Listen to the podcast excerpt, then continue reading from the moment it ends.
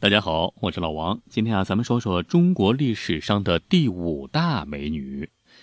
这一说起来，很多人都说这个中国四大美女都知道啊，是吧？西施、杨贵妃、王昭君，还有貂蝉。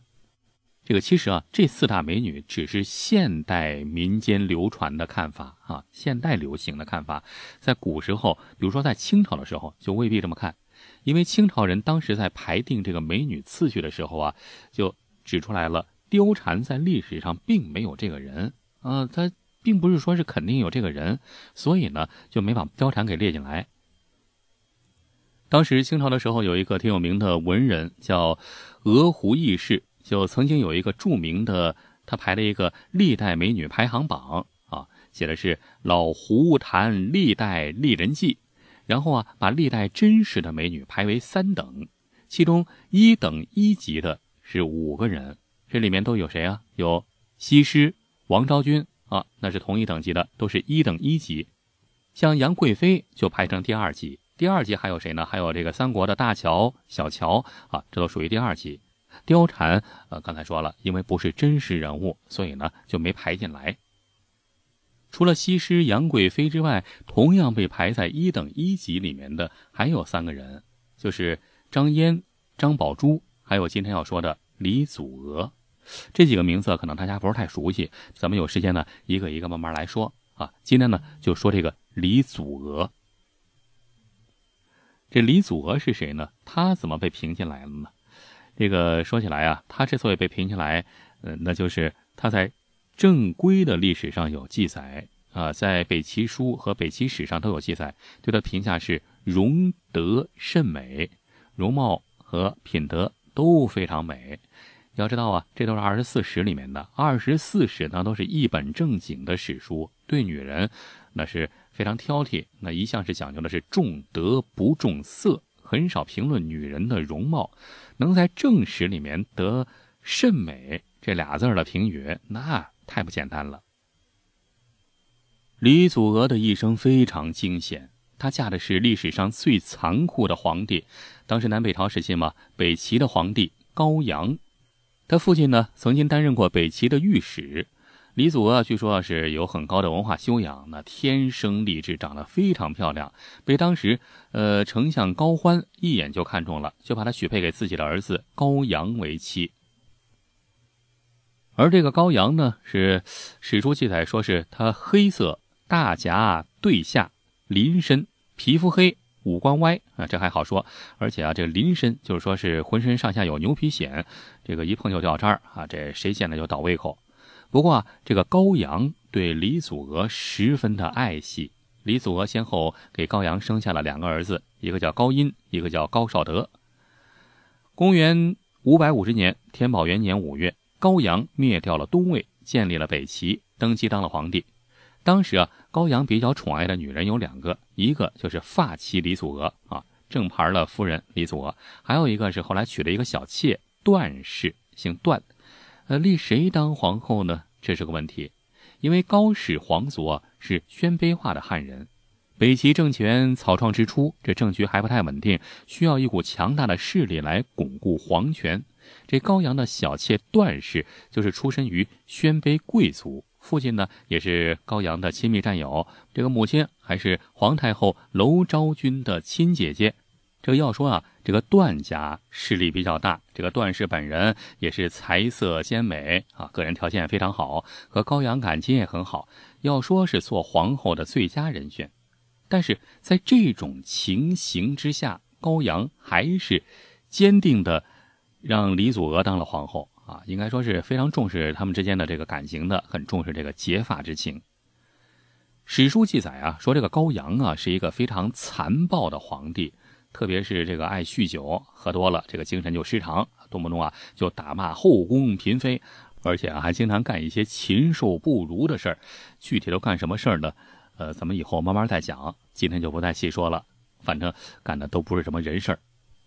但是高阳啊，有一点儿就是对李祖娥特别好，而且啊，为了逗李祖娥开心，还经常史书记载是弹弦奔月，就是敞胸露怀、光着脚欢呼雀跃啊，呃，做出一些很可笑的动作，然后逗李祖娥开心。甚至在很长一段时间里啊，只和李祖娥一个人同房啊。当皇帝了，还只和自个儿老婆睡觉。你看，这一般人都真做不到。天宝十年的时候啊，高阳突发奇想，还把李祖娥改称为可贺敦皇后。什么叫可贺敦呢？可贺敦皇后啊，是当时的一些这个突厥啊、回鹘等少数民族对皇后的称呼。那高阳为什么要给李祖娥改这个名号呢？呃，可能就是主要因为当时高阳为了一统天下啊，需要有一些这个少数民族方面的一些这个势力，所以啊，就把皇后改称叫可贺敦啊，以此来拉近周边的少数民族政权和北齐的亲近感，是满足这个国家利益的需要。第二一点啊，这高阳的母亲，刚才咱们说了，姓娄，娄太后也是鲜卑人，一直以来啊和李祖娥，李祖娥是汉人啊，这个太后和李祖娥之间有一点抵触啊，所以啊把李祖娥称为可贺敦皇后，也想以此来讨好这个母亲，在一定程度上缓和一下婆媳关系。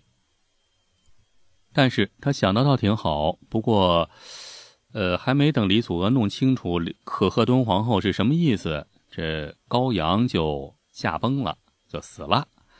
高阳死了之后，他的儿子高音继位。这李祖娥从皇后一下就变成了皇太后了。这名号呢，也不叫什么可贺敦皇后了，就改成昭信皇后。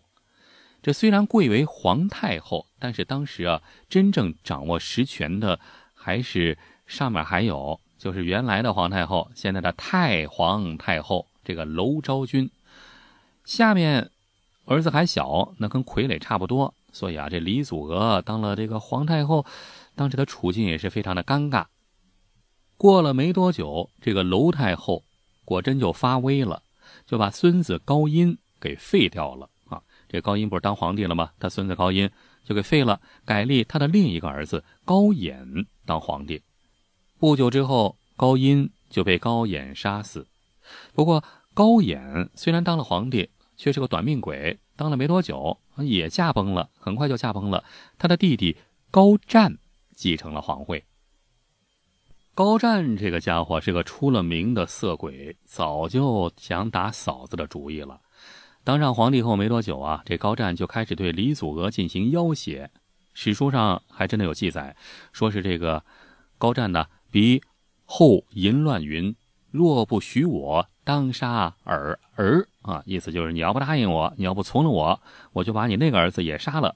后惧从之啊！这个李祖娥害怕了，就只好答应了他。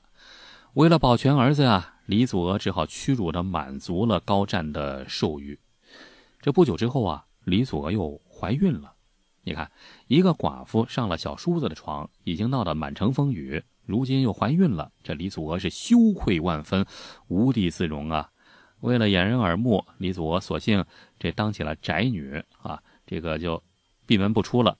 不过还是走漏了风声。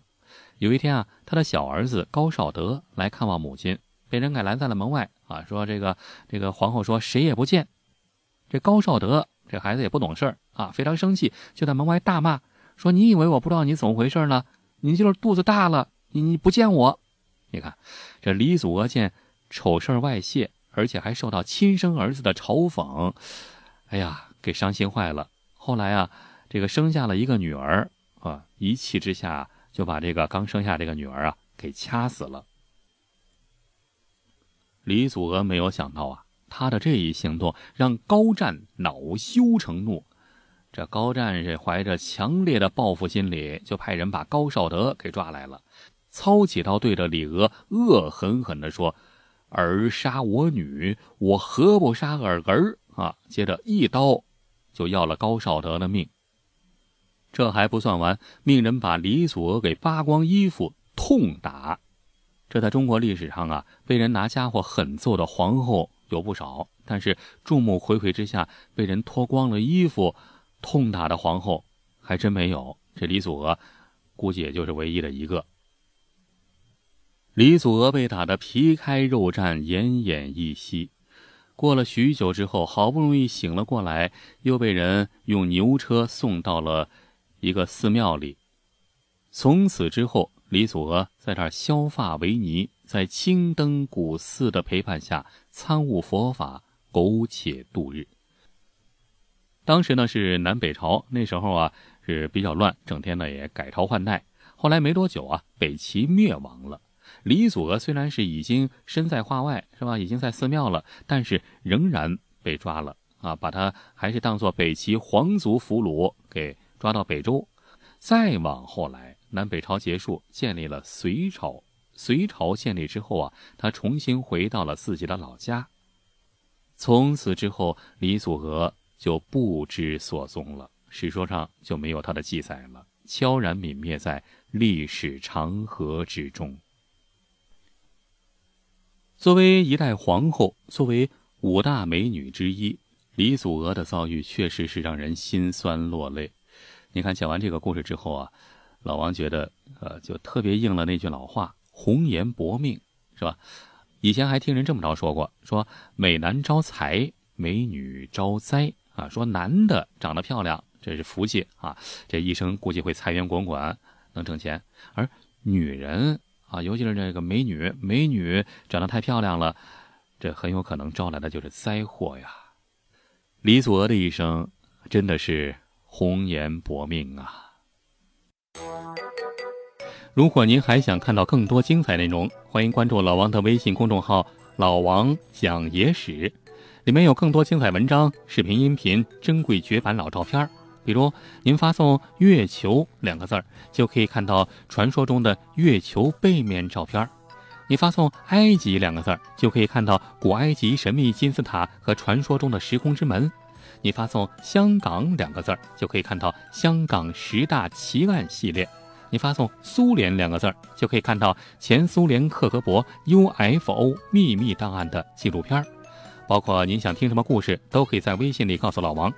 好了。更多精彩内容，欢迎关注微信公众号“老王讲野史”。咱们呀，在微信里再见吧。